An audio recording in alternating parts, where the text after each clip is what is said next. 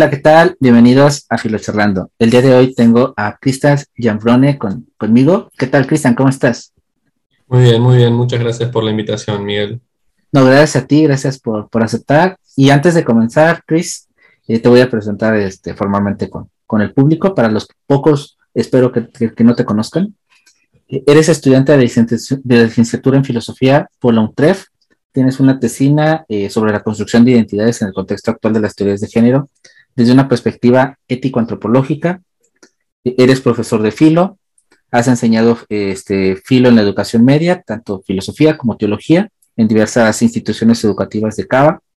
Eres autor y redactor eh, de Pensar Liberado, una cuenta bueno, muy activa y muy interesante de Instagram, que bueno, tiene un gran número de seguidores y un gran, gran contenido. Ahora impartes algunos cursos dentro de la plataforma, que es Introducción al Pensamiento Filosófico, Fundamentos, Promesas y Peligros del Transhumanismo y los orígenes de la filosofía presocrática. Estás interesado, tus líneas de interés principalmente son lo social, lo económico y el político. Principalmente te enfocas también en la desigualdad estructural de la economía del mercado. Y pues después de esta, bueno, jugosa reseña, me gustaría empezar por el, por el principio de Christian y preguntarte simplemente, ¿de dónde sos? Bueno, soy de Argentina, eh, vivo actualmente en, la ciudad de Buenos Aires. Eh, soy originario en realidad también de, o sea, dentro de la provincia de Buenos Aires, lo que serían los, estados también, ¿no? Para el equivalente a los estados para algunos países de Latinoamérica también.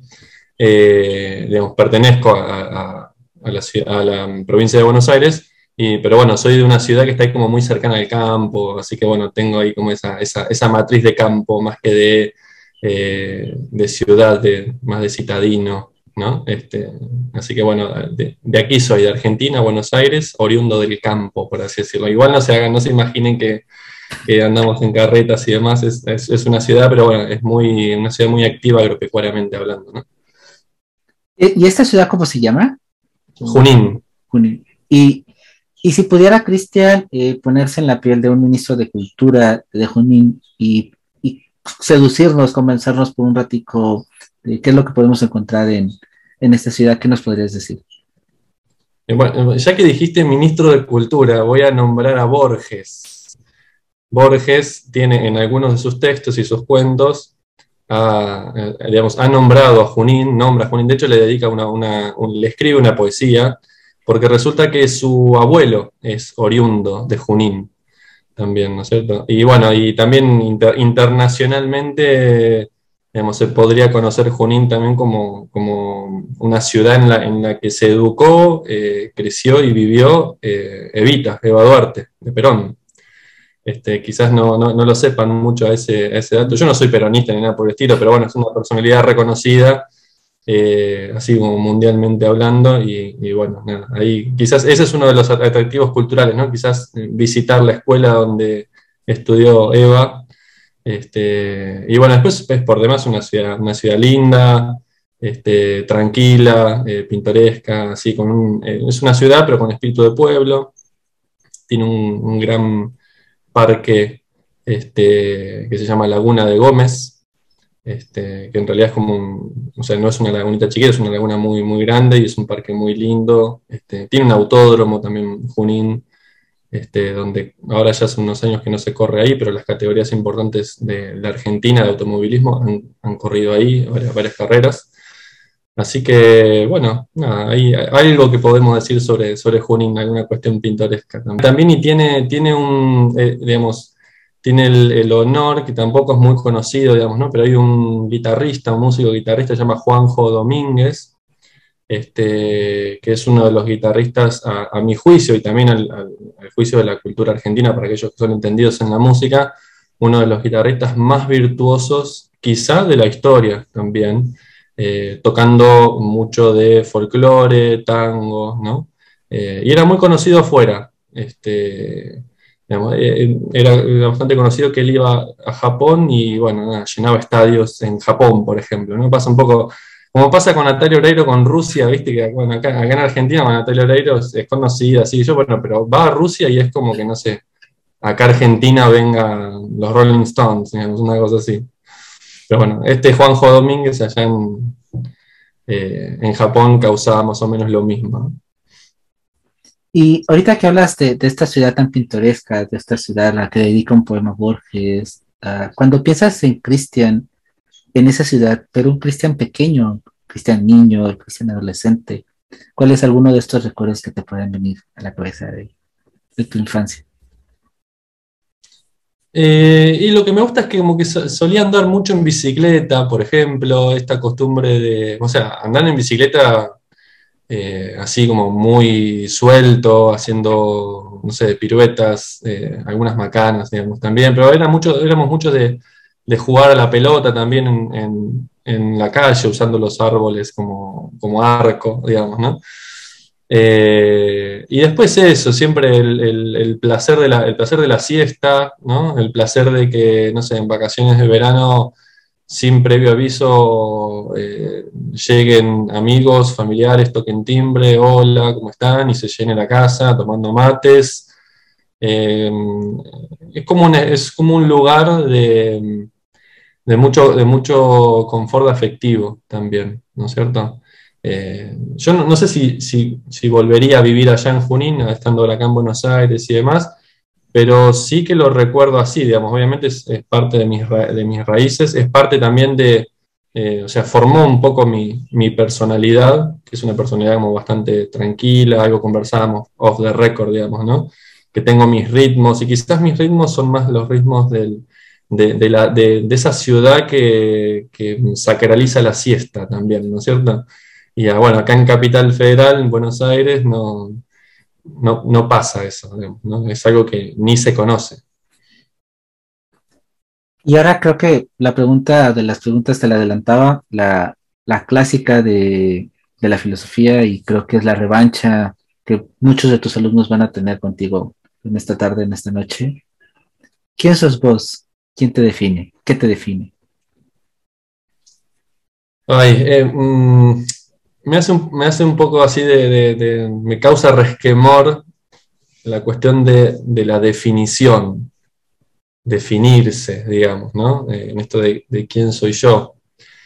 Eh, sí, podría estar, sí podría decirte qué estoy siendo, digamos, ¿no? Ahora, en este momento. Obviamente que hay patrones, hay, como te decía, raíces, eh, cuestiones de la historia que me fueron marcando en mi forma de ser, en mi personalidad pero también voy, voy cambiando, y ahora te voy a contar un poco la historia de por qué digo que voy, cambiando. Quizás uno diría, bueno, si tuviera que decir algo de mí que más, o menos permanece, es que voy buscando qué hacer con mi vida y, y, siempre llegan momentos en donde voy haciendo grandes cambios también, ¿no? Eh, eso es algo que, ha estado constante a lo largo de mi vida, que, voy haciendo cambios, voy buscando, voy... Eh, preguntándome también qué quiero, qué no quiero, ¿no? Eh, pero bueno, así que eso, digamos, soy una persona, digamos, después hablando de cuestiones así un poco más de cotidianas o, menos profunda, por así decirlo, digamos, soy una persona como bastante tranquilo. Eh, disfruto mucho el estar conmigo mismo, la, la, soledad, por ejemplo, o sea, soy una persona sociable y demás, pero me, gusta mucho estar solo en casa, con, libros, leyendo, eh, debatiendo también en redes sociales, porque la verdad que disfruto bastante eso, el, debate, aunque a veces me gustaría que no fuera tanto debate, sino que fuera más bien diálogo. Este, para mí hay una, diferencia fundamental entre dialogar y debatir. Eh, pero bueno, a veces la, emocionalidad propia de, de, uno mismo y de los interlocutores nos va llevando a, a debatir más que a dialogar, ¿no? donde uno debate tiene que ganar aparentemente, y en el diálogo, si las dos partes están buscando dialogar justamente, me parece que lo, es mucho más enriquecedor en el sentido de que, de que no hay que ganar, uno se quita de la presión de tener que ganar y por lo tanto está más predispuesto a aceptar el argumento del otro y a buscar algo que sea superador de las posiciones iniciales que tuvieron cada una de las dos partes, ¿no? Eh, así que bueno, me, gusta eso, charlar, dialogar. Eh, podría decir que soy una persona que, a lo mejor para el común de la gente uno diría, no sé, como aburrido, digamos, ¿no? A, veces me dicen, uy, qué aburrido, digamos, ¿no? en el sentido de que por ahí no, no, me, no me sumo tanto a las salidas de boliche, donde haya mucha gente, ¿no? Eh, no me gusta mucho la música que se escucha en, digamos, que esté de moda, ¿no? Eh, prefiero quedarme en otro, tipo de, otro tipo de música, otro tipo de actividades, otro tipo de encuentros también. Prefiero tener un encuentro con alguien donde podamos charlar y conversar profundamente antes que, ir a donde haya bullicio, donde la cosa esté medio masificada y demás. Eh, pero bueno, afortunadamente tengo amigos que me, me cargan, digamos, ¿no? pero me quieren así como soy, bueno, ya saben que yo no voy a los boliches, ¿no? Este, así que bueno, nada, así, así soy un poco, ¿no? Estoy pensando todo el tiempo quién soy, qué quiero ser, me voy problematizando. Y alguien que cuando tiene que hacer los cambios, los hace, no, no sin temor, pero bueno, lo bueno es que el temor no me, no me paraliza, digamos, ¿no? Así que bueno, por eso fui, ahora lo podemos profundizar un poco más si querés, pero digo, por eso, eh, digamos, te hago así como una línea de tiempo rápida con, con algunos mojones, ¿no? Para ejemplificar y que se entienda mejor esto de los grandes cambios. Eh, yo siempre tuve una, inclinación muy técnica eh, desde ya de la adolescencia. Me gustaban mucho las carreras de autos, me siguen gustando las carreras de autos, sigo viendo Fórmula 1, por ejemplo, y demás. Eh, e hice un colegio secundario con formación técnica, soy técnico en automotores. Después empecé, quería estudiar y quería dedicarme al mundo de la competición de automotores, siendo ingeniero. Empecé a estudiar ingeniería, hice tres años de ingeniería, dejé la ingeniería, eh, me puse a, digamos, a participar de unos grupos de iglesia en su momento. Pasé la ingeniería, participar de grupos de iglesia, me enganché con un montón con eso, quise ser cura, me empecé a formar para ser cura, empecé a estudiar teología Después dejé eso, me, enamoré de la filosofía, ¿no? Con la filosofía empecé a dar clases en escuelas secundarias, dejé mi anterior trabajo, ¿no? Este, me, estuve en pareja bastante tiempo, después terminé de estar, dejé de estar en pareja, eh, dejé de trabajar en los colegios secundarios y fui anidando en mí este proyecto de Pensar Liberado que hoy por hoy me voy animando a poder concretar, vivir de esto, digamos, también, ¿no es cierto? Eh, así que bueno, ahí te puse como grandes, grandes mojones y, grandes cambios de, 180 grados, digamos, ¿no? Son, di como varios giros copernicanos en mi vida. No, pues geniales. Eh, y en estos cambios, en estas mutaciones que has tenido, ah, no sé qué tan difícil puede ser a veces, lo complejo que es para muchos aceptarlo. Eh, ¿Cuál sería tu, uno de tus mayores defectos y también una de tus mayores virtudes? unos, creo que al mismo tiempo, es un defecto y una virtud al mismo tiempo, digamos, ¿no? Eh, en este aspecto, el tema de hacer los cambios, ¿no? Por un lado, creo que un defecto es que creo que a veces pienso demasiado las cosas, ¿no? Le doy muchas vueltas. Y eso hace que, por ejemplo, cuando algo no me guste, antes de hacer un cambio, y vaya si he hecho cambios profundos en mi vida, con esta línea de tiempo que te dice, pero que me han tomado mi tiempo, me han tomado mis años también.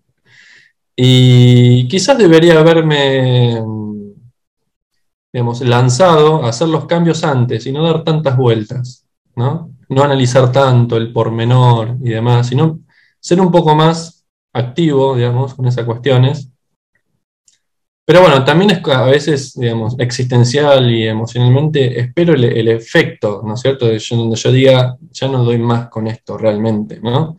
Eh, es como que espero tocar fondo. Los cambios los termino haciendo, pero bueno, espero, espero tocar fondo. Y ahí está la cuestión, me parece, ¿no?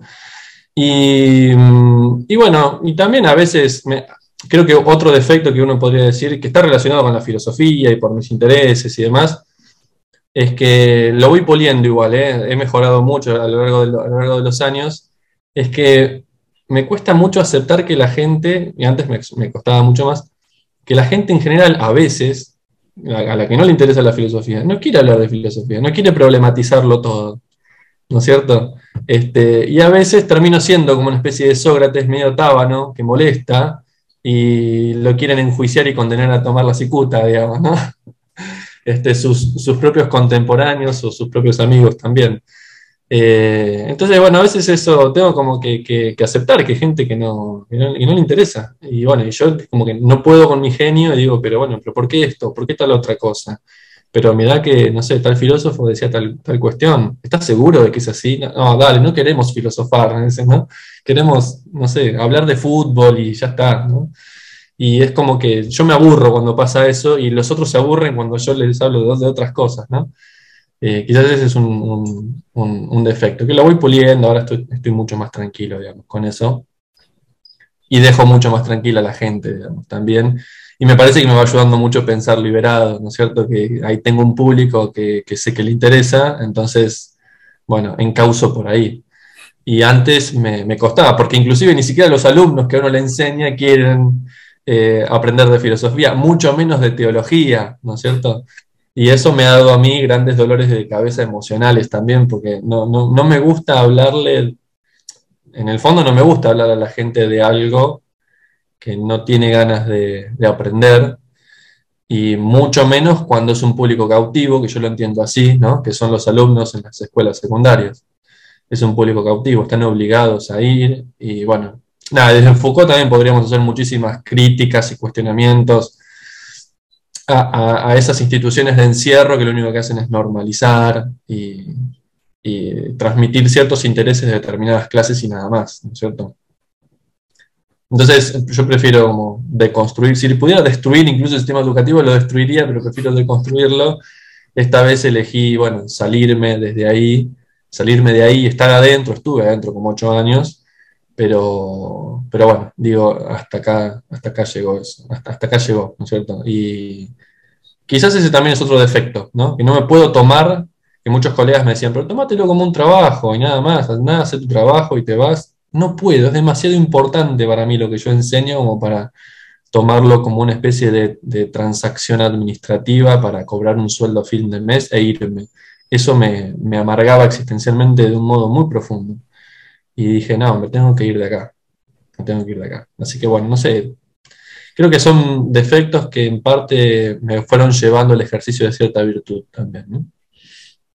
Y ahorita vamos a retomar algo de lo que dice este, de este defecto de querer, de querer convencer a la, de la filosofía a los demás. Ah, pero antes de ello, te lo adelantaba también, era así que off record. Ah, el dato más inútil que podamos hablar de vos, algo bizarro, una manía, un lo que sea, que digas, esto a nadie le va a cambiar la vida saberlo de mí, pero es divertido saberlo. Ay, qué difícil. Eh, a veces me hacen esas preguntas, digamos, ¿no? Una anécdota, estudiando filosofía o algo bizarro de tu vida, qué sé yo.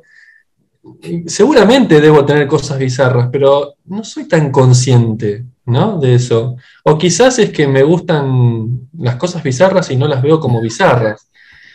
Eh, cuando, me, cuando me lo adelantaste la pregunta me quedé pensando y no sabía muy bien qué, qué decirte, digamos. Pero voy a, voy a revelar una, intimidad que se me está veniendo exactamente ahora. Algo así como bizarro, digamos, ¿no?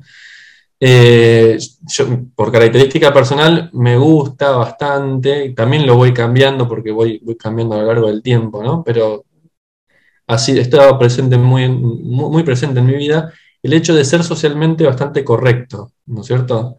Eh, eh, sí, ser educado, correcto, dejar una buena impresión y demás. Pero cuando estoy solo en casa, por ejemplo, y me pongo a escuchar música, y específicamente el rock nacional argentino, eh, ahí es ahí donde me libero, ¿no? Y empiezo a bailar, así tipo medio rock, a revolear la cabeza, y no sabes los solos que, que hago con la guitarra imaginaria, es, es increíble. Este, y bueno, y ahí me, suelto un poco más y, pego algunos alaridos cantando también, ¿no? Eh, y sí, a veces hago como movimientos, es como que hago el ridículo para mí mismo para reírme de mí. De hecho, o sea, creo que, no sé si alguna vez me gustaría filmarme y mostrárselo a alguien, digamos, ¿no? Pero es eso, digamos, es como que hago, hago sí, poses o pasos de baile así bastante extraños. Me, doblo todo, es como que me, río de mí mismo, así que eso es bastante bizarro ya para, empezar, ¿no? Genial, sí, sí, sí. Oye, y, y Chris, ¿cómo, ¿cómo, un chico que, le fascinaban los coches, que quería ser ingeniero, que, que andaba perfilándose quizá la Fórmula 1, de repente de este vuelco pues primero a ser cura y después, aunque ahí a lo mejor el coqueteo ya con la filosofía, pero después afianzarte y decir, bueno, voy, voy por la filosofía. ¿Cómo, cómo fue este, esta seducción de la filosofía vos? Eh, bueno, igual arrancaste con la parte más, más, técnica, automovilística, Fórmula 1 y demás. Creo que, yo tengo, mira, hay otra cosa que, podría decir de mí, digamos, ¿no? Eh, tengo un espíritu con cierta eh, predilección por lo que tenga algún tinte medio místico. ¿no? Pero místico en sentido muy amplio. En la Fórmula 1, por ejemplo, toda el aura que hay alrededor de los grandes pilotos legendarios de la Fórmula 1, desde Fangio hasta acá, Ayrton Senna, la manera en la que arriesgaban la vida antes, donde se morían, no sé, eh, corriendo, directo, era muy común que mueran 3, 4 pilotos por año corriendo en la época de la era de los 60, 70, ¿no? Con Niki Lauda, este, Reutemann inclusive, que fue un piloto argentino, eh, bueno, el mismo Fangio yendo para atrás en los comienzos, creo que eran los años 40, 50. Toda esa mística que hay alrededor de esos grandes pilotos que, dan muestra de su destreza y de su casi desprecio por la vida, digamos, ¿no? Porque era más sagrado estar arriba de un auto que, que conservar la vida a veces. Eso me llamaba mucho la, atención, además de que me gusta la velocidad, me, gustan o sea, me gusta el deporte en sí, el deporte automotor en sí, eh, aunque también me gusta el fútbol y de hecho hoy por hoy el, deporte que yo más practico es pádel y me apasiona el pádel, miro mucho pádel inclusive. Este, pero eh, creo que lo que me llamó mucho la atención es eso, ¿no? Esos pilotos que hacían grandes proezas arriba de los autos y en lo cual alrededor de quienes se encerraba cierta mística. Entonces dije, eh, también me gustaba mucho la robótica, digo, me acuerdo también en, mi infancia eh, viajando acá a Buenos Aires por, una cuestión de salud de, mi hermana menor, que la traíamos a un hospital de acá a Buenos Aires regularmente a hacerse algunos estudios. Y me acuerdo que di con una revista que se llama Muy Interesante, la revista, y tenía en la tapa un artículo sobre robótica y demás, y yo tendría eh, no sé, creo que 12, 13 años, una cosa así, le pedí a mis padres que me compren esa revista, la leí, me encantó, a partir de ahí empecé a comprarla regularmente, la revista, tengo la colección allá en Junín, en la casa de mis padres, eh, y dije, y, después me, llamaba mucho la atención, me daba mucha curiosidad los, datos técnicos, eso me lo inculcó mucho mi padre, los, datos técnicos de la Fórmula 1 en cuanto a la aerodinámica, el motor, cómo funciona, eh, y eso le agregó pasión también, porque yo sabía la, obra maestra de ingeniería que son, o sea, tenía noción de la obra maestra de ingeniería que eran los autos, y mezclada, unida con la mística de los pilotos, para mí era, fue mi mundo durante mucho tiempo, digamos, ¿no? Entonces dije, me quiero dedicar a eso. Después me di cuenta que, me gusta mucho como para ser fan de esas cosas, eh, pero quizás no como para dedicarme a eso. Y por eso dejé de estudiar, en tercer año dejé de estudiar ingeniería, pero bueno, me puse a pensar qué hago con mi vida, porque yo, digamos, ¿no? Tendría ahí, eh, creo que 10, no, 20 años, una cosa así. Eh, sí, porque cursé, arranqué los 18, 19, a finales de mis 20 años, que era estando en tercer año de ingeniería, digo, bueno, no es por acá, ¿y por dónde es? Y no sé, pero qué sé yo. Empecé ahí en los grupos de iglesia, a ver qué onda, porque mis padres también son muy religiosos y muchos eh, también hijos de amigos de mis padres me invitaban y qué sé yo, bueno. Y fui, empecé a participar ahí de los grupos mientras yo seguía pensando qué hacer de mi vida y me acuerdo que fui a hacer un retiro espiritual y eso y también flasheé un montón con ese retiro, tuve una experiencia re linda, hoy me acuerdo, y estuvo muy buena la experiencia esa.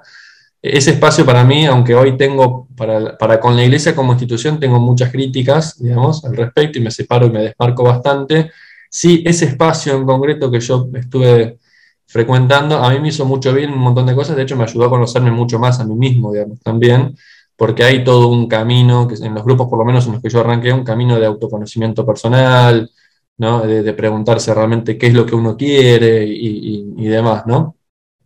Y de conversar con otros, compartir y que los otros te den su mirada, y hay una retroalimentación interesante que está, está muy buena. Y claro, bueno, dije, no, no sé qué hacer con mi vida, qué sé yo, y en el medio tengo este retiro y dije, quizás es por acá. yo por lo menos quiero sentir siempre lo que sentí en este retiro, y qué sé yo, y bueno, y estaba como en un momento que, pude mantener, como en la iglesia se llama como una especie de estado de gracia, digamos, ¿no? Así de sentirme así como pleno que, que volaba, qué sé yo. Estaba como muy fanático de Dios igual, digamos, en ese, en ese momento. Así como después me puse medio fanático de la filosofía, en ese momento estaba fanático de Dios. Es como que me, meto a fondo, digamos, cuando me meto y después, bueno, si es es y si no es no. Em, y así empecé, digamos, ¿no? Y dije, ¿por qué no ser sacerdote si los sacerdotes se dedican a esto todo el tiempo? Digamos, ¿no?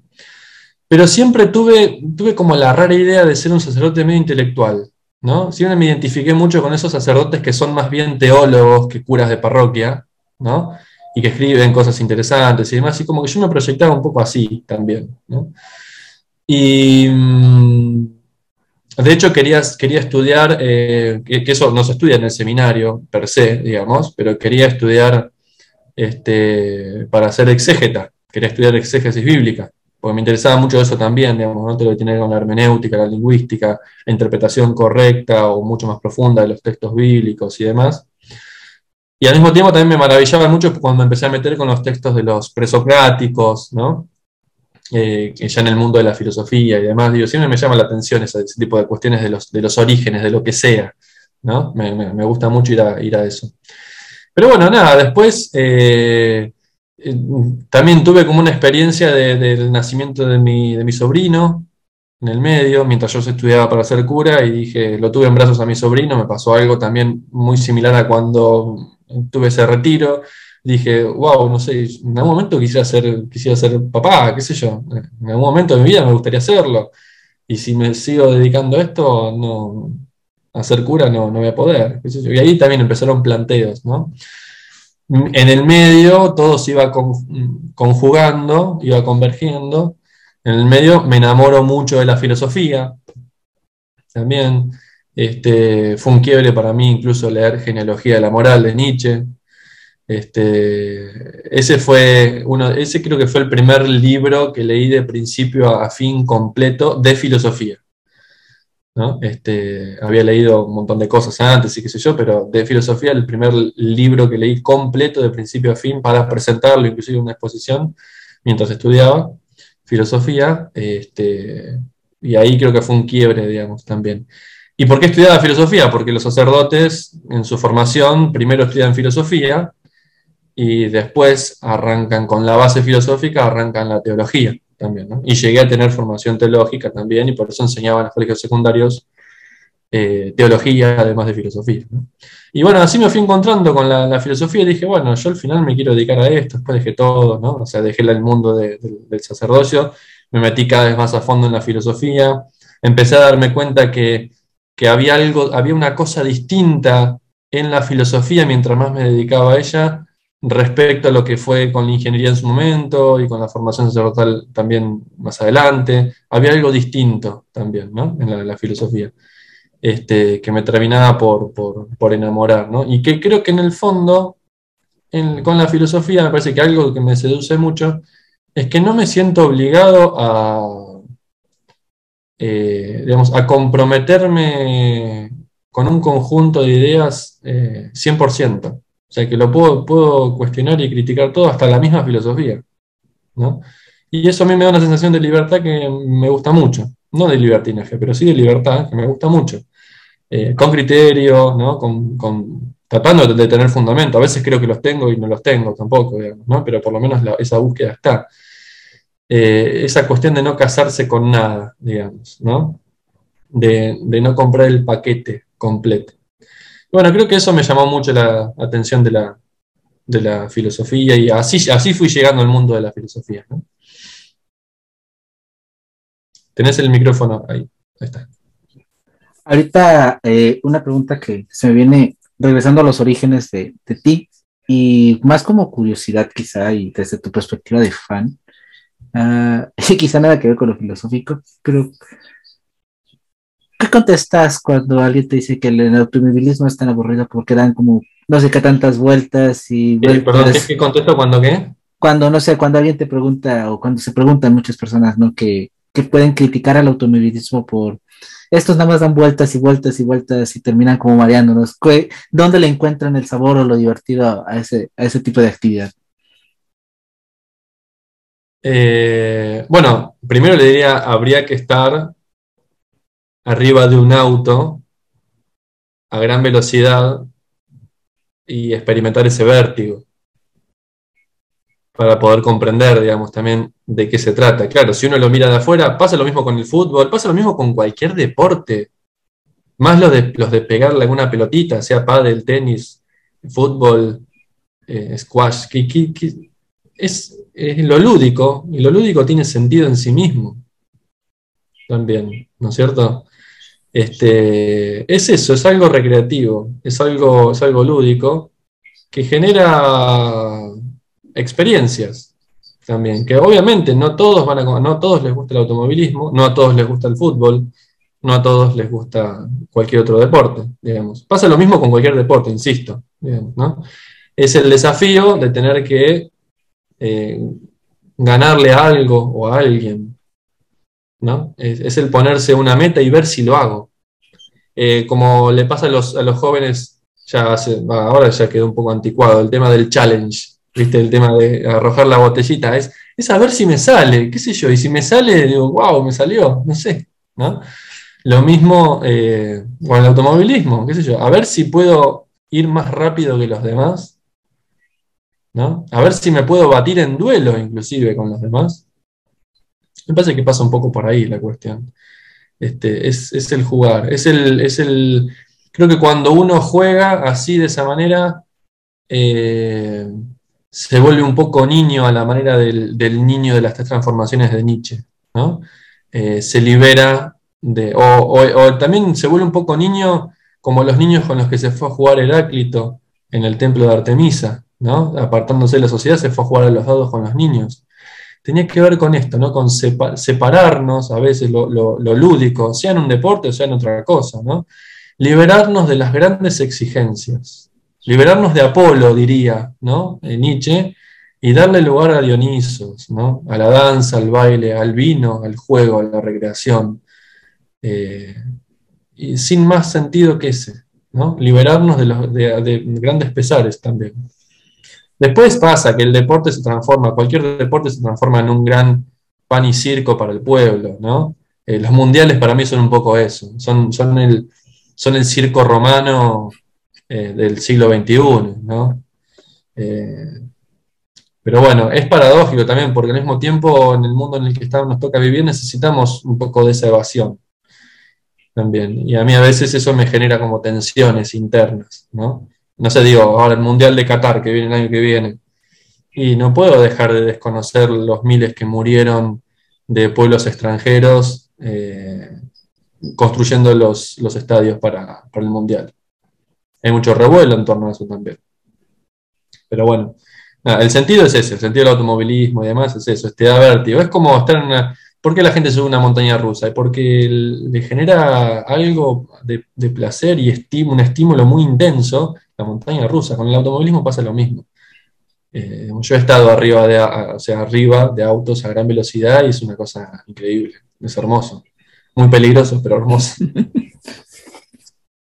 y antes de, empezar con más carnita en la, charla, bueno, tú estudiaste eh, filosofía, estudiaste teología. Ah, estas dos áreas a veces o normalmente se sobreentienden que, que se pelean aunque precisamente desde, el lado de, ser cura necesitas la base filosófica para hacer teología, a veces cuando te vas por, te quedas en la filosofía, como que la teología ya no es tan amiguis y, hay un conflicto. ¿Cómo, ¿Cómo balancear un poco, cómo no alejarte de este, de este concepto de Dios, el cómo se entienda o cómo lo entiendas tú, pero desde esta base teológica, pero y ahora sí ya desde la perspectiva filosófica?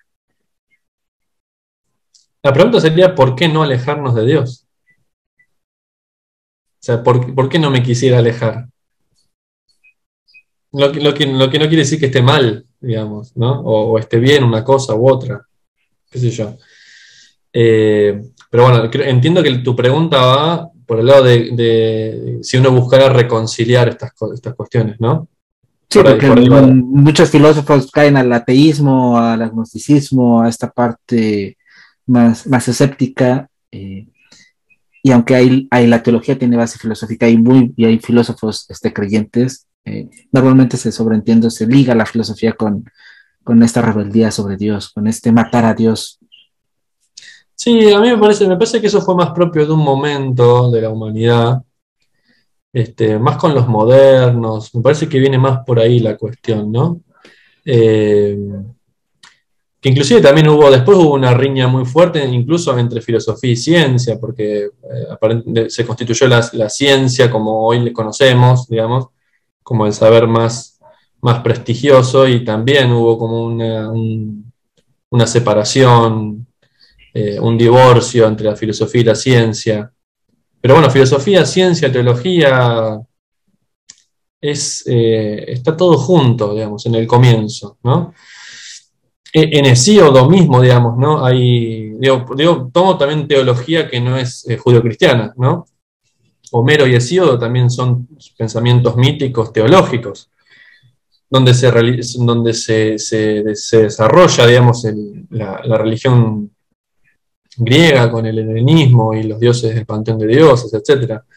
Eh, para mí es una actitud bastante infantil ya de, ya de entrada eh, y egos, sí, narcisista, infantil, narcisista, ese modo en el cual se han separado algunos filósofos de la, eh, de la religión.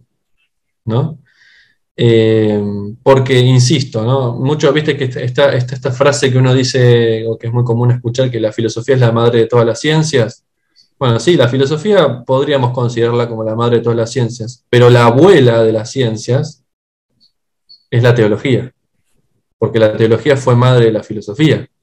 De hecho, muchos de los presocráticos escriben sus textos donde aparentemente se da este famoso paso de la mitología al logos, ¿no? a la razón, o del mito al logos, que es ese pasaje que supuestamente eh, realizan los presocráticos, pero paradójicamente eh, transmiten su búsqueda del fundamento desde una óptica racional, eh, abstracta, argumentada, lógica, coherente, pero en formato de, de poemas épicos, religiosos.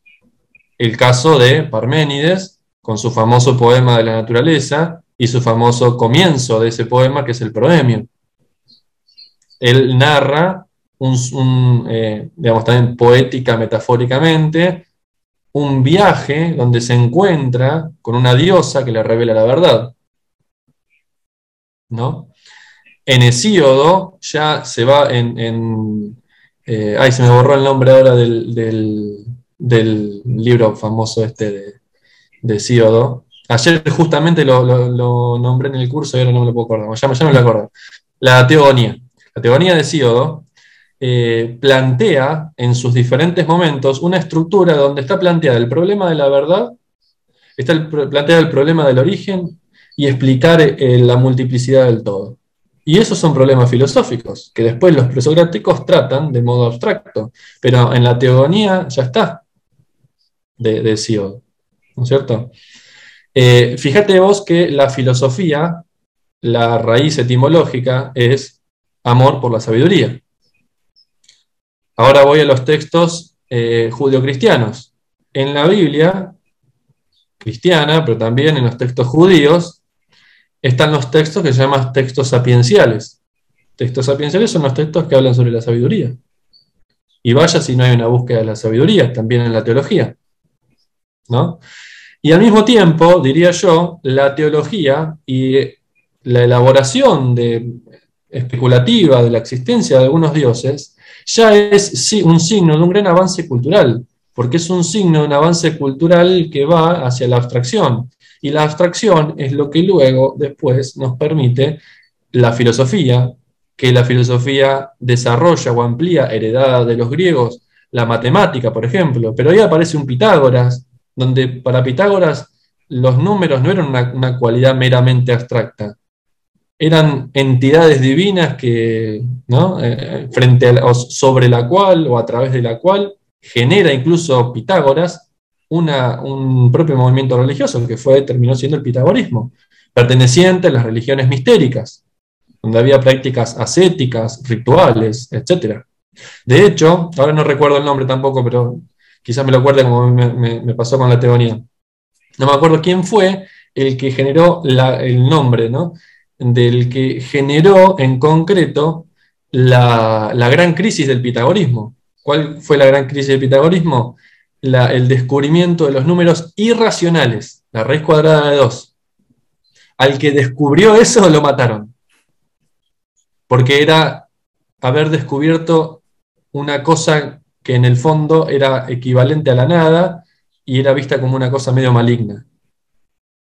Porque los pitagóricos cuando se representaban una, línea en la cual la analizaban y la dividían en segmentos, y ahí aparecen los números racionales y qué sé yo, cuando se topan con la raíz cuadrada de 2, en ese punto ven vacío. Y no puede ser, porque el mundo ya deja de, tener coherencia, fue como una especie de maldición. Nada, disgregaciones que hago, pero digo, están, está todo conectado, teología, filosofía, incluso ciencia. ¿no? Bueno, fíjate vos, la última, la última disgregación que hago.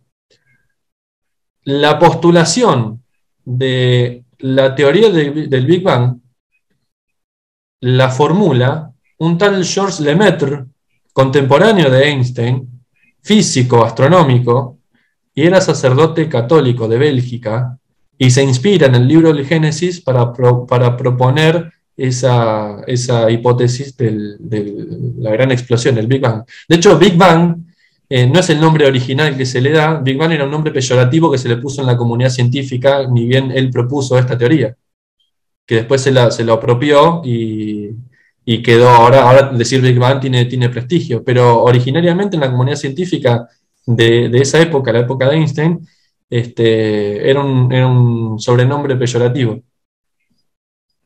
Así que todo está conectado con todo, digo, ¿no? Hablas, hablas ahorita, eh, has mencionado muchas paradojas, estas paradojas en la vida.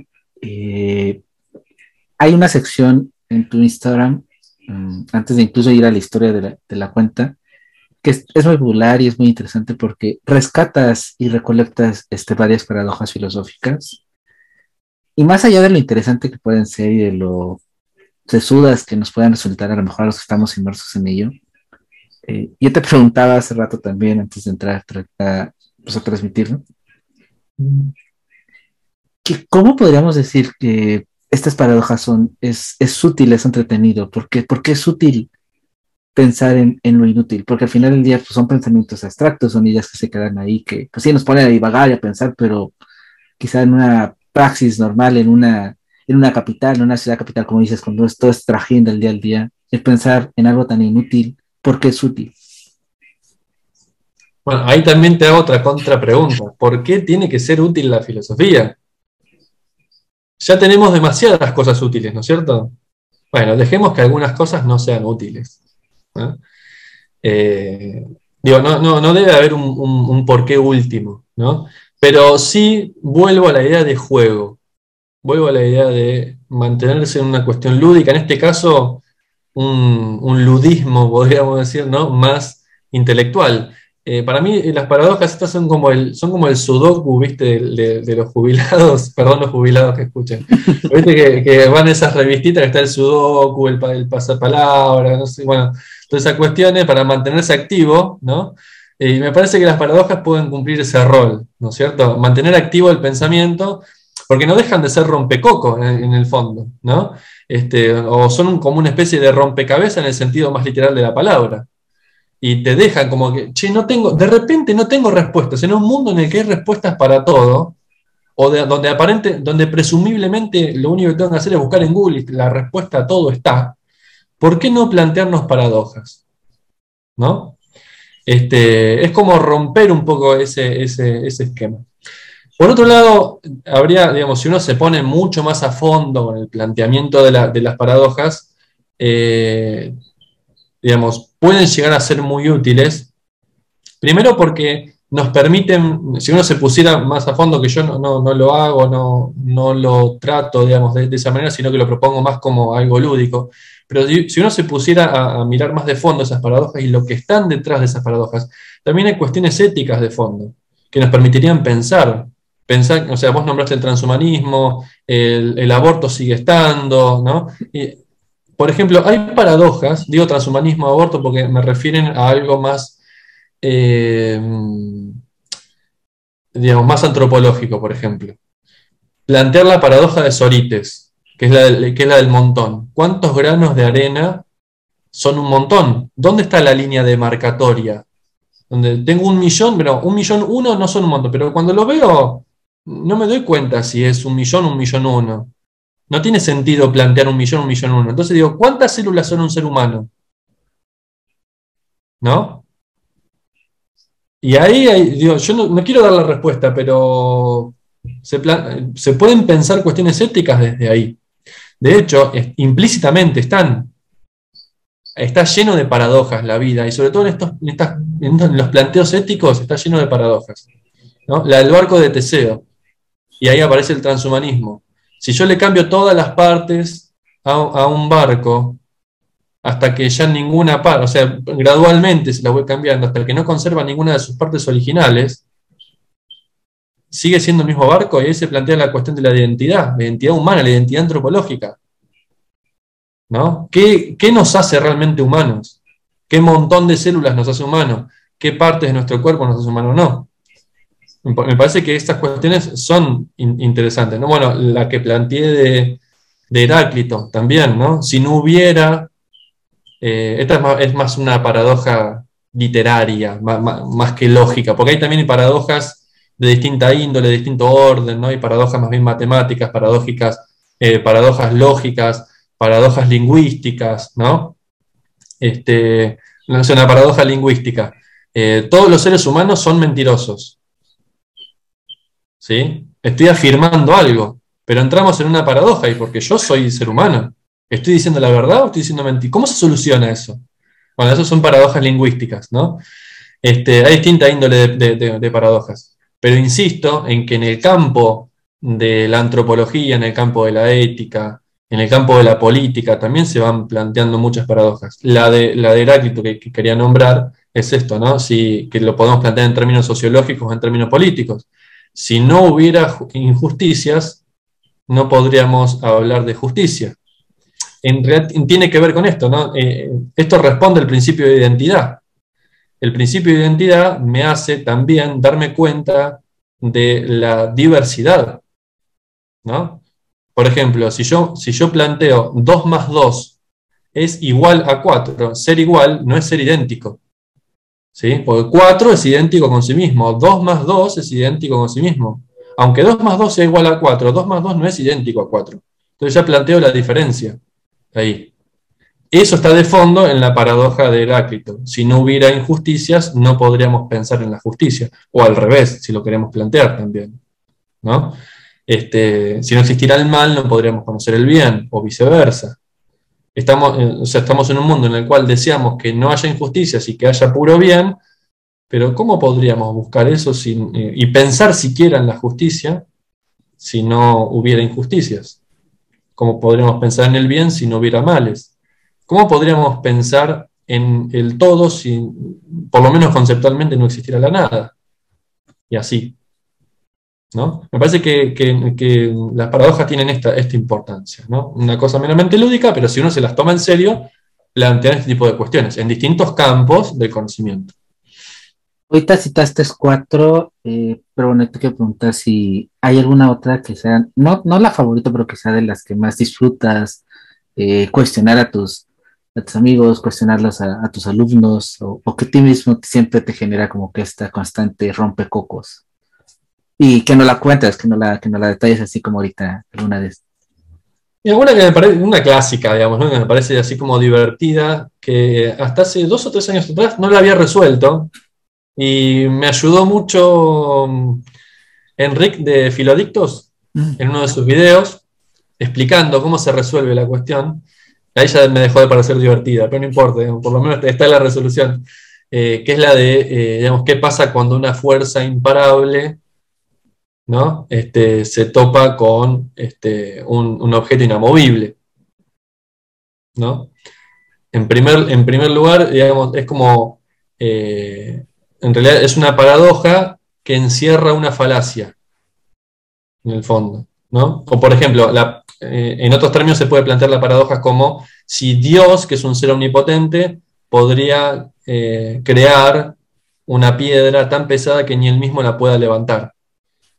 Eso es una falacia lógica, en el sentido de que está planteándose algo que termina en contradicción.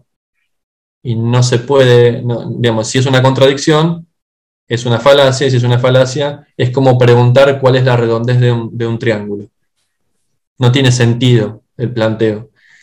Cuando uno, cuando uno lo plantea lingüísticamente, desde el lenguaje, tiene algún sentido, pero lógicamente no lo tiene y entras en contradicción y por lo tanto se constituye como, como falacia. Es un razonamiento que no es válido en realidad hacer, ¿no? Porque en el fondo, si tomamos el caso de Dios, Dios es, inclusive cuando uno dice omnipotente, es que puede hacer todo, puede hacer todo lo que sea posible de hacerse. Pero este, esta cuestión no es posible de hacerse. La de crear una piedra que ni él mismo pueda levantar. Porque sería lógicamente contradictorio. Ahora, eh, sí, esa de la piedra siempre está, es como que el, argumento para los ateos, ¿no? Siempre lo que meten. Claro, tal cual. bueno, de hecho, él, eh, yo se la escuché a él, a Enrique, hablando con un cura. Ah, mira. Eh, de, de, ese Dani, creo que se llama, también es youtuber el cura este. Ah, sí, ese es un, cura español. Sí. Este, lo interesante de, también de ahí de Filodictos, de Enrique, es que él, se reconoce abiertamente que es un filósofo teísta.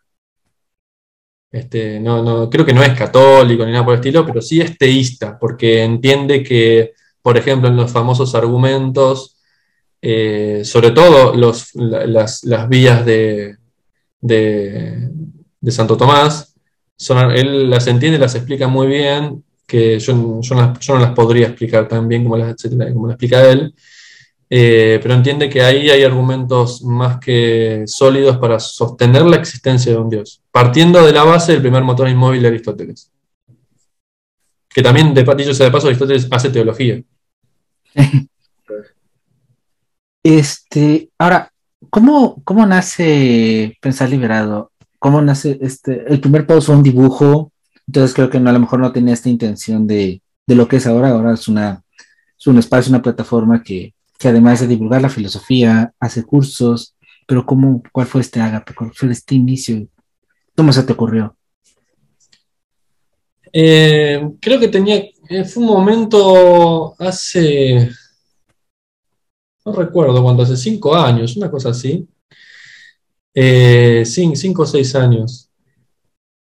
Que me pasaba, me venía pasando hace, mucho tiempo esto de que yo era bastante intenso, ¿no es cierto? Eh, con, bueno, con, lo que yo aprendía con mis lecturas, ¿no? Al, principio más con cuestiones de teología, pero también con cuestiones de ingeniería, física, la verdad que me, me gustaba mucho eso. Y era como muy intenso yo con mucha gente que, me quería, que convivía conmigo, como que de, todo ya armaba un debate. Y a veces la gente se cansa. Y, mm, y es como que tenía una sensación de insatisfacción, de no poder expresar lo que yo quería decir y demás. Entonces dije, voy a crear un blog donde empiece a escribir artículos. Surge así Pensar Liberado, escribiendo artículos, que están todavía, cada tanto publico algún que otro artículo. Tengo algunos colegas y amigos que también van escribiendo, que les interesa escribir y cada tanto me mandan algún artículo y lo publicamos ahí. Eh, pero surge así, como un, blog donde, donde yo mm, escribir y ponerlo a consideración de quien quiera leerlo. Empezó así. Y después eh, dije, pero ¿dónde lo comparto este blog? Y empiezo en Facebook. Entonces hice una página en Facebook, empecé a ver que la gente lo, lo leía, Incluso empezó a pasar algo raro, que la gente que me conocía me empezó a leer, la misma que se cansaba cuando yo hablaba, me dice, che, qué interesante lo que escribiste, no sé qué, una cosa muy loca. Entonces dije, bueno, por lo menos si me van a, en vez de escuchar, me van a leer, voy a seguir escribiendo, digamos, ¿no? Y así arranca. Y después me fui metiendo, eh, explorando de curiosidad. Eh, un amigo me sugirió, che, ¿por qué no haces algo en Instagram? Le digo, pero no, porque Instagram es más como de mucho de la imagen. Yo no, no me quería meter mucho con eso. Y al final lo terminé haciendo. Este, y le descubrí el gusto y la verdad que me encantó y vi también que como es, es, es muy versátil, hoy por hoy también con el tema de los reels y, y, demás. Así que así empezó Pensar Liberado. Empezó como un canal de, de, de, cauce para no molestar a otros y, y, escribir para gente que realmente tenga ganas de, meterse en estas cuestiones, ¿no? Además, eso, yo ya era insoportable de antes, imagínate cuando empecé a estudiar filosofía, chao, ya está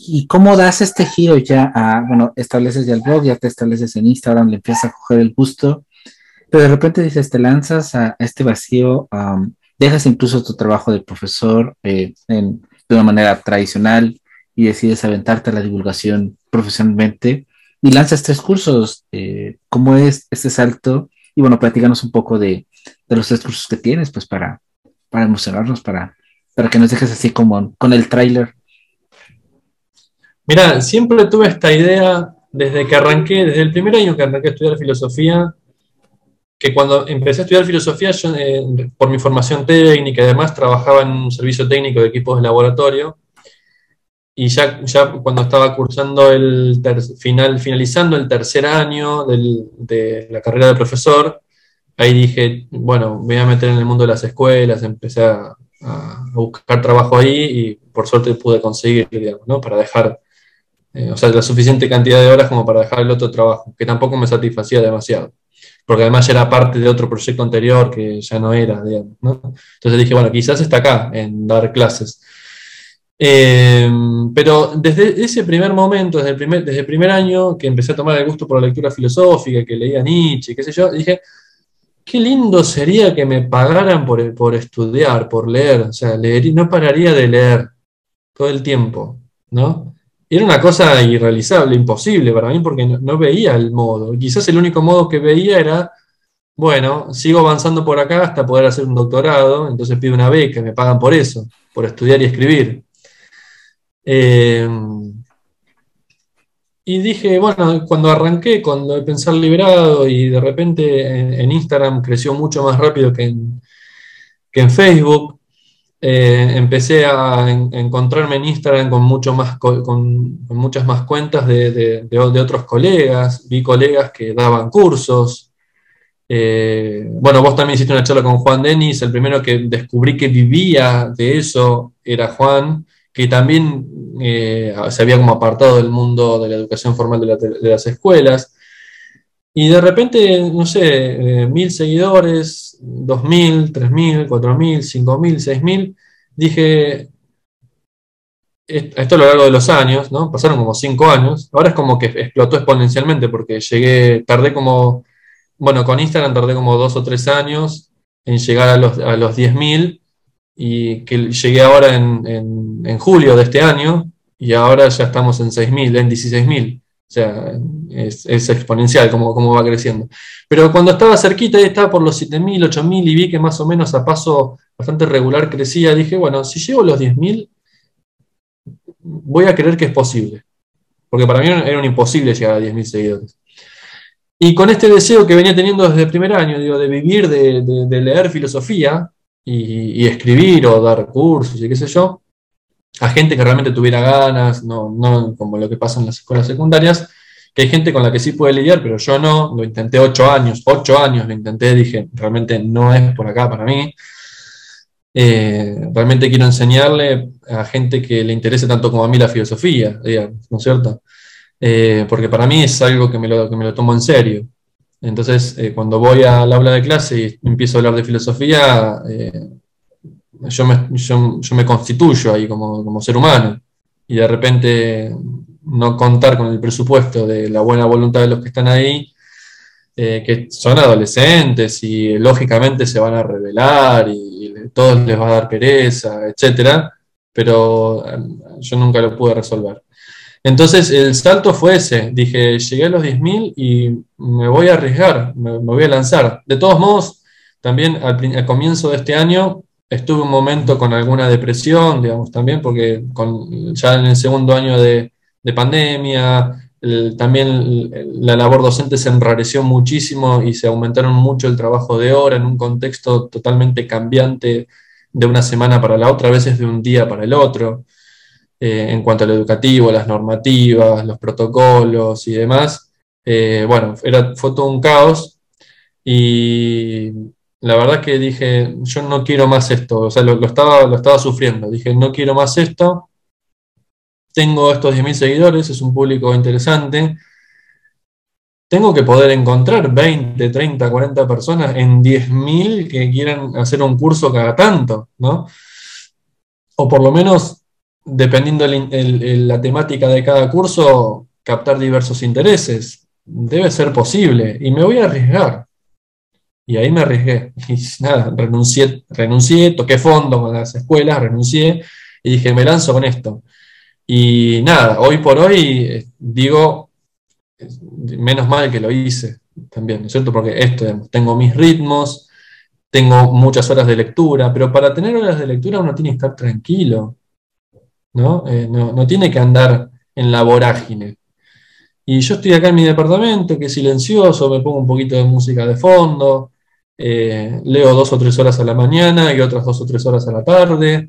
Y después, eh, en una semanita, dos, me leí un libro, después otro, después otro, después otro, y después, nada, y como los leí a fondo, los marqué, los escribí, etc., no es muy difícil armar un curso cuando uno se le dedica cuatro, cinco, seis horas por día a la lectura de eso que acabas de leer, porque además después lo, lo repasás, etc., ¿no? Eh, si uno está dedicado a eso, no es, no es imposible. Entonces dije, me voy a lanzar. Aunque pase, que un poco estoy pasando algunas incertidumbres económicas, pero prefiero la incertidumbre económica a la certidumbre de la famosa eh, angustia de los domingos a la noche. Este, que para, era, para mí era fija, el domingo era angustioso, siempre. Dije, basta, no quiero más esto, se termina acá. Tengo la suerte de tener un respaldo también eh, afectivo, social y de vínculos que me, ayudan hasta que me, consolide, digamos, con, esto. Así que eso también tengo que, tengo que reconocerlo. Eh, tengo amigos, tengo familiares que me han dicho, te ayudamos en lo que necesites, eh, te veíamos muy mal antes y ahora que te estás dedicando a esto te vemos feliz entonces eh, te, ayudamos. Así que bueno, eh, esa es la, gratuidad de los afectos y, el no temerle, digamos. Porque inclusive yo antes de hablar con mis afectos dije, eh, aunque termine como un Diógenes Laercio, viviendo como, un Diógenes Laercio, no, como un Diógenes el Sinope, o de Sinope, el, cínico, Diógenes Laercio es el, es el historiador. Aunque termine como Dios, Diógenes el cínico, viviendo como un perro, no me importa, o sea, eh, ahora, eh, digamos, no me siento ni libre, ni, ni llego a lo, económico, digamos, ni libre ni, feliz. ¿No? Este, que esas son como las dos grandes cosas que dije. Ahora no soy ni no me siento ni libre ni me siento feliz. Por lo menos hago algo para buscar ser libre y feliz, y si no soy feliz, por lo menos soy libre. ¿no? Entonces, eh, inclusive dije esto, ¿no? Eh, medio un, estado de arrebato. Llamé para avisar a las escuelas que no iba a ir más, que iba a renunciar y que les iba a hacer llegar el telegrama. Eh, antes, de, antes de tener esta seguridad de, estos afectos que me ofrecen su, apoyo, también incluso un poco económico, ¿no? y estaba dispuesto a, estar en la calle, o sea, a ese nivel, sí, estaba dispuesto a estar en la calle, no importaba nada. ¿No? Eh, toqué un poco fondo, pero a veces, bueno, está bueno tocar un poco fondo porque te sentís que no tenés más nada que perder y, a veces arriesgas y salís ganando. También, ¿no? No, sé si lo recomendaría como, como método infalible porque tuve mucha suerte, pero a veces eh, uno llega a un punto en el cual dice, basta, no me importa más nada incluso, ¿no? Este, pateo el tablero y contra viento y marea me hago cargo de esto, como sea. Tuve suerte. el, micrófono. Otra vez, vemos. Me, concentro tanto en vos. Eh, ¿Por qué cuando, por cuando ah, decides hacer este, este punto de inflexión, eliges estos tres cursos como, como los modulares? O sea, ¿investigaste algo? Porque, bueno, la introducción a lo mejor es algo que, que quizá en los comentarios te llegaban qué libro leemos o lo que sea, o, los orígenes de los presocráticos, pero luego esto del transhumanismo, de promesas y peligros, ¿por qué estos tres temas te, dijeron, por aquí voy a empezar mi aventura este, aquí al aire? Bueno, en la introducción el pensamiento filosófico a mí me interesaba, digamos, eh, porque en verdad no es una introducción a la filosofía sino al, pensamiento filosófico. Y siempre tuve ganas de, digamos, de, enseñar cómo es que se piensa filosóficamente, valiéndome del de el diálogo socrático, valiéndome de la, la, mayéutica. Y siempre había querido este, te había tenido ahí como en el tintero leer un libro de, un académico argentino, profesor de la UBA, muy reconocido institucionalmente, digamos, a, nivel filosófico, que se llama Rodolfo Mondolfo, eh, que tiene un libro sobre Sócrates, porque se especializó mucho en el pensamiento antiguo. Tiene muchos textos sobre el pensamiento antiguo y entre ellos le dedica uno a Sócrates en concreto. Y cuando, o sea, antes de renunciar, que me había tomado un, mes de licencia para ver realmente qué terminaba de hacer, mientras cavilaba en mi cabeza qué, hacer, ese mes lo aproveché para leer mucho y dije, arranco por acá, digamos, ¿no? Por, por el, arranco a leer esto, que siempre lo tuve como en el tintero y nunca, nunca lo leí. Y después dije, claro, si yo me voy a lanzar a dar un curso, eh, digamos, a lanzar a dar cursos, eh, estaría interesante salir de lo que comúnmente se enseña, que es, bueno, arrancamos por lo que estoy diciendo ahora, por los presocráticos, ¿no? Y después vamos con Sócrates, Platón, Aristóteles como la línea de tiempo, etc. ¿Por qué no primero empezar a dar algo que no se da mucho, que es el pensamiento filosófico, que uno de los grandes exponentes es el diálogo socrático, ¿no? Y, me interesaba también porque el, curso se fue desarrollando estilo laboratorio, mucho o sea, realmente hicimos ahí un diálogo socrático, o sea, no, no, fue tanto expositivo y tenía ganas de hacer algo así. Entonces arranqué con ese, porque primero me parecía así como lógico arrancar con algo introductorio relacionado con la, filosofía, este, porque es en lo que uno como profesor y, estudiante de licenciatura se siente como más cómodo, eh, como lo más familiar pero a la vez darle como esa, esa vuelta, ¿no? Transformarlo en laboratorio. Yo no quería exponer tanto, sino eh, hacer el laboratorio de hacer preguntas, o sea, poner un, eje en temático y empezar a hacer preguntas, repreguntas, ¿no? Ejercitar la refutación o estilo de preguntas que, que, refuten o que sean refutativas, y otro estilo de preguntas que sean más mayéuticas, que ayuden a, parir ¿no? al, al, conocimiento. Y la verdad que a mí me encantó y tuvo buena recepción entre los que hicieron el curso. Estuvieron, les, les, gustó, les pareció novedoso y demás, así que inclusive lo voy a repetir ahora en enero. Voy a, voy a volver a darlo porque también hay otros que tuvieron ganas de, hacerlo y me lo hicieron saber, así que lo, voy a hacer. El transhumanismo, eh, yo como estoy haciendo la licenciatura, la tesis de licenciatura en la construcción de las subjetividades desde la perspectiva eh, o en el contexto de, las teorías de género, en perspectiva ético-antropológica, me fui cruzando, obviamente, con muchas lecturas feministas y demás, y había leído varias cosas de Donna Haraway, en el manifiesto Cyborg, y, aparecía ese, tipo de cuestiones, ¿no? Y, después, nada, empecé a darme cuenta que también el transhumanismo es una cosa como muy, muy actual, es algo que, se viene, pero que ya está también, ¿no? Se va, se va a ir consolidando cada, cada vez más. Y, bueno, también fui dando con un libro que se llama Lo poshumano. Había leído también, inclusive, ese el libro poshumano es de una eh, Rosy también es una filósofa feminista. Y también había para, una de las lecturas que tuve que hacer, eh, más así de, índole sociológica, es un texto de una, una, socióloga que se llama Paula Sibilia, que eh, el texto se llama El hombre posorgánico también. Y ahí había mucho de transhumanismo, poshumanismo y demás. Y dije, bueno, me meto más a fondo, leo, ¿no? eh, un par de libros más sobre esto y, quiero hablar de esto porque es un tema que es sumamente interesante. Hay planteos, ah, en, ese tema hay ejes eh, políticos, ejes epistemológicos, ejes antropológicos, éticos, ¿no? Eh, presentes y futuros, así que es sumamente interesante. Y bueno, después lo de los presográticos, como te decía antes, ¿no? a mí me, genera mucho esta cuestión de lo místico, del, del, del origen, ¿no? Y también eh, tenía acá a disposición algunos unos de estos libritos, una colección que andan dando vuelta por ahí, de mm. Pitágoras, Heráclito, Parménides, y los había estado chusmeando antes, y dije, ¿qué hago? ¿Doy un curso de presocrático? No, no doy, qué sé yo. Y cuando los empecé a releer, empecé a ver que manejaban algunas tesis que no están tradicionalmente, o sea, tesis de formas de abordar el pensamiento de, los presocráticos, que no están en digamos, o que no se ven comúnmente ni en los manuales introductorios ni en las clases de profesorado o de una licenciatura.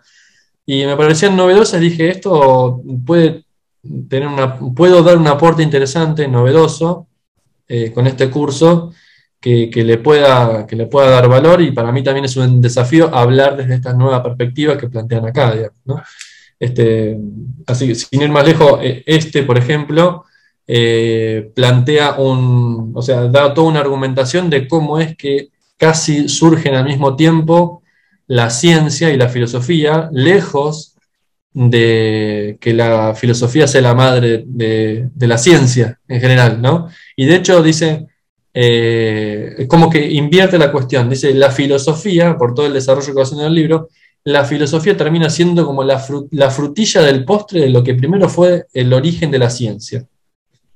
Después vino como autorreflexión crítica de esos supuestos saberes que, se, dieron el cimiento a lo que después se desarrolló como lo que hoy conocemos como, ciencia, ¿no?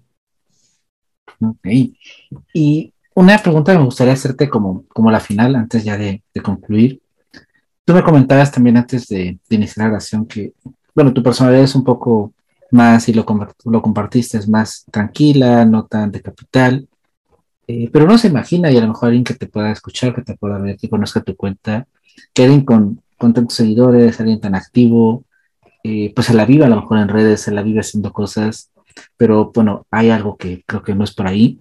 ¿Cómo, cómo balancear, cómo logras este, esta manera tuya de, de poder dedicarle tanto a la lectura, de no pues apasionarte tanto por las redes sociales, que también es algo que a muchos, a muchos nos absorbe?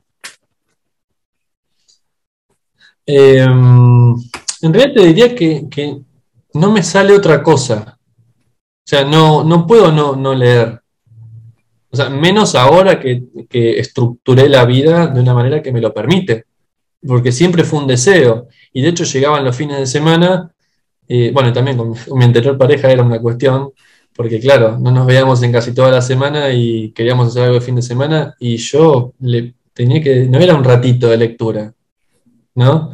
Eh, o no sé, nos íbamos juntos a, mi ciudad natal, que generalmente íbamos allá varias semanas, pero claro, yo me llevaba tres, cuatro libros y era levantarme a las 8 de la mañana en el patio escuchando los pajaritos, tomando algo fresco, eh, pero era leer de 8 a 11, una cosa así, ¿no?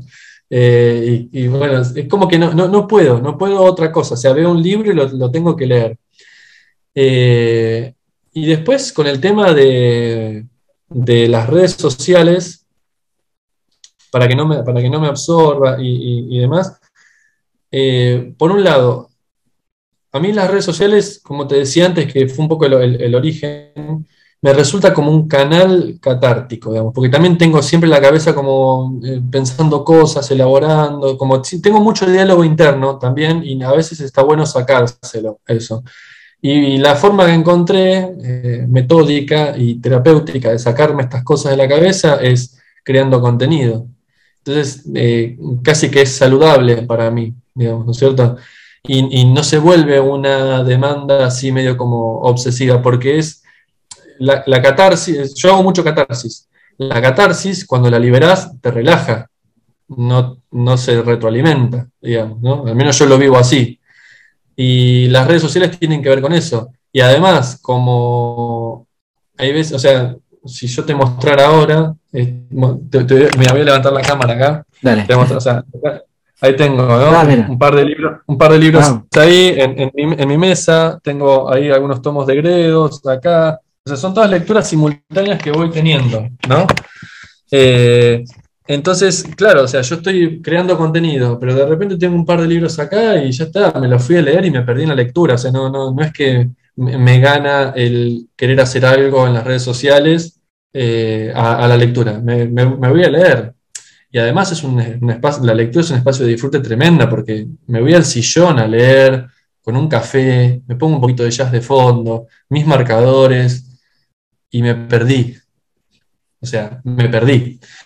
Y, considerando esto también, ¿no? Yo te, decía esto, leo dos o tres horas a la mañana, dos o tres horas a la tarde, y en el fondo, si bien yo no lo vivo como un trabajo, eh, es el tiempo que le dedica la gente normalmente y que yo le dedicaba normalmente en mi trabajo formal, en relación de dependencia, eh, trabajando en alguna empresa o en alguna escuela o lo que sea. Entonces, eh, para mí es una doble ganancia. No, no me aliena porque lo disfruto mucho, me constituye, me enriquece, me, me, permite poco a poco ir viviendo cada vez más de esto eh, entonces, eh, no, no, por ahora no, se me ha vuelto eh, un, caos, digamos, ¿no es cierto? Y para mí, es, insisto, me constituye, lo disfruto y está bastante equilibrado, porque además yo cuando me canso de algo, lo dejo, no, tengo problemas, digamos, con, con, eso. Y ahora estoy llevando una vida muy tranquila, me levanto a las ocho y media, nueve de la mañana, me armo unos mates, eh, salgo al balcón un ratito, o sea, no estoy corriendo, yendo a buscar el colectivo, etc. Entonces, como que todo es ganancia. Y cuando ya terminé de desayunar un poquito, tranquilo, agarro un libro, nueve, nueve y media, le doy hasta las once y media, doce, almuerzo, duermo una siesta. Eh, tengo el, el ritmo de Junín, el ritmo de campo, el ritmo parsimonioso, y lo estoy pudiendo hacer acá ahora. Me ganaste eso con la de la siesta. dijiste la siesta pensando que dijiste de Judín. Sí, sí, tal cual. La siesta es, sagrada. me, costaba mucho a mí resignar la siesta con mis anteriores trabajos. Oye, Cris, y ahora sí como, como parte última de la charla, eh, aunque luego no lo vamos a, va a aparecer en, la descripción y, va a aparecer en pantalla, pero bueno, dinos tus redes, eh, la página, cómo llegan a tus cursos, eh, cuáles cursos, cómo, cómo los ciclas, los cursos. Eh, mira, lo de los cursos lo, estoy armando ahora y voy, viendo. el primer esquema que se me armó es, eh, o sea, voy a ir sacando cursos, porque además, o sea, en el tiempo que tengo pasa esto, o sea, yo armo un curso. Eh, bueno, ahora en diciembre, porque quería terminarlo antes del 20 de, diciembre, porque ya se vienen las fiestas y la gente como que se estresa mucho con eso, lo, resuelvo en, en dos semanas. Si no, lo normal va a ser una clase por semana. Entonces, eh, claro, yo doy un curso, una clase por semana, son dos horas, dos horas y media por semana, y ya lo tengo armado el curso. Durante ese mes, mientras doy ese curso, el resto de los días estoy leyendo cosas de mi interés, de las cuales también voy a seguir armando cursos, ¿no? Y tengo como un desafío que es eh, que tengo la colección Gredos acá, que la, fui comprando porque iban sacando un tomo eh, cada 15 días cuando salió la colección, entonces lógicamente compré más rápido de lo que podía leer y además antes disponía de mucho menos tiempo con mi anterior trabajo. Entonces tengo el desafío de, eh, para el tema de dar los cursos y más, pero porque a mí me interesa leerme esa biblioteca completa, empezar, ahora ya arranqué con introducción, presográticos, pero empezar después a leer Platón, curso de Platón, Aristóteles, curso de Aristóteles, y así hasta acabarme los 50 tomos, digamos, ¿no? De, de Gredos. Pero, mientras, pero el esquema va a ser este, es un curso que vaya hilando, o sea, un mes, un curso que forme parte de un hilo eh, cronológico del desarrollo de la, de la, historia de la filosofía. Y el otro mes, eh, un tema random que puede ser transhumanismo, como fue en este caso. Eh, después tengo pensado armar cursos sobre anarquismo también. Eh, y después ir viendo algunas que otras cosas más que, vayan surgiendo ahí en el medio. Pero es eso, un curso de, filo que vaya dándose cronológicamente, un curso random, curso filo, curso random, curso filo, curso random. Y tus redes, este, bueno, tienes página, tienes YouTube, tienes, bueno. Sí, eh, la página web es pensarliberado.com.ar.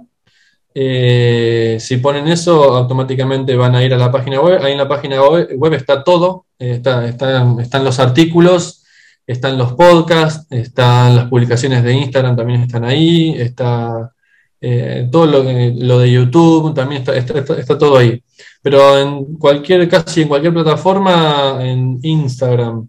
Eh, bueno, ahora hace poquito abrí la de, la de TikTok también, eh, pero bueno, Instagram, Facebook, eh, Twitter, TikTok, YouTube, todo eso lo pueden buscar como Pensar Liberado o arroba Pensar Liberado. O si no, entran directamente a pensarliberado.com.ar. Y lo de los podcasts que están en Spotify, eso se llama Pensar Podcast. También está. Así que ahora también tengo ganas de publicar algo sobre, sobre Sócrates, también transformar algo de lo que estuve hablando sobre Sócrates, transformarlo en podcast para, trabajar sobre ese formato también que me gusta mucho. Genial, Chris, pues muchísimas gracias por, la charla, estuvo, estuvo genial y, pues gracias por compartirnos toda tu historia y, y tu experiencia. Bueno, muy bien, un abrazo grande.